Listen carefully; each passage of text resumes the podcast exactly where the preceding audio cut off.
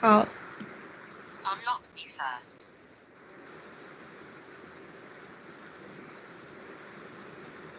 那我开始了。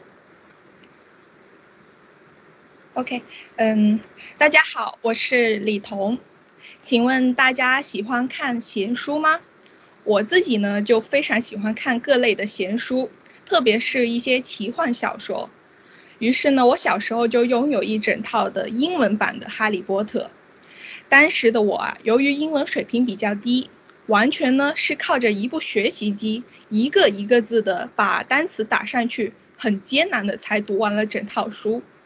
然而现在的翻译软件呢，已经非常的发达了，即便我们是一整段话放上去，它也可以翻译的非常的通顺。原因呢，就在于它背后的人工智能的自然语言学习系统，它可以利用大量的资源来帮助他们学习任何的语言。听到这里，大家是不是有点惊讶？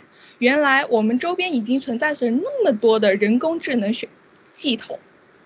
然而，也有人有点担心，它人工智能会不会就像科幻电影一般，产生自己的意识？从而侵占人类的生活呢？在我看来啊，随着科技的不断发展，机器提供的自动化服务代替人力服务是无可避免的。但我认为这件事，无论是从稳定性来看，还是隐私方面，在短时间之内都是无法完全替代所有循规蹈矩并且可预测性的工作的。首先呢，就是人工智能的稳定性无法得到充分的保障。人工智能才刚刚踏入了超速发展时期，它的各方面都存在着一些缺陷，比如说智能客服的低识别率，还有我们经常能看到的超市的自动结账机的卡顿和停机，很多商家啊，甚至还要聘请一位员工来专门看着这个机器。而这种缺陷呢，并不是简单的升级就可以完善的，因此人工智能的技术呢的不稳定性，导致了它短时间之内是无法完全替代人力工作的。其次呢，隐私问题也是人工智能的一大弊端。不知道大家平时有没有用过一些语音助手啊？比如说苹果系统的 Siri，还有呃小米系统的小爱同学等等，它们也都是人工智能的一种。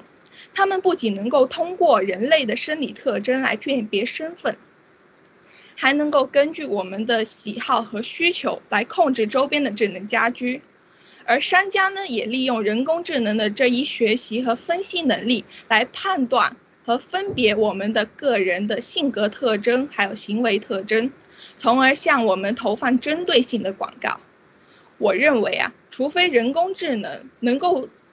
呃，在隐私问题上得到更保、更规范的保障，否则啊，在现在这个无呃特别注重个人隐私的大环境下，这项技术是无法在短时间内完全替代人力工作的。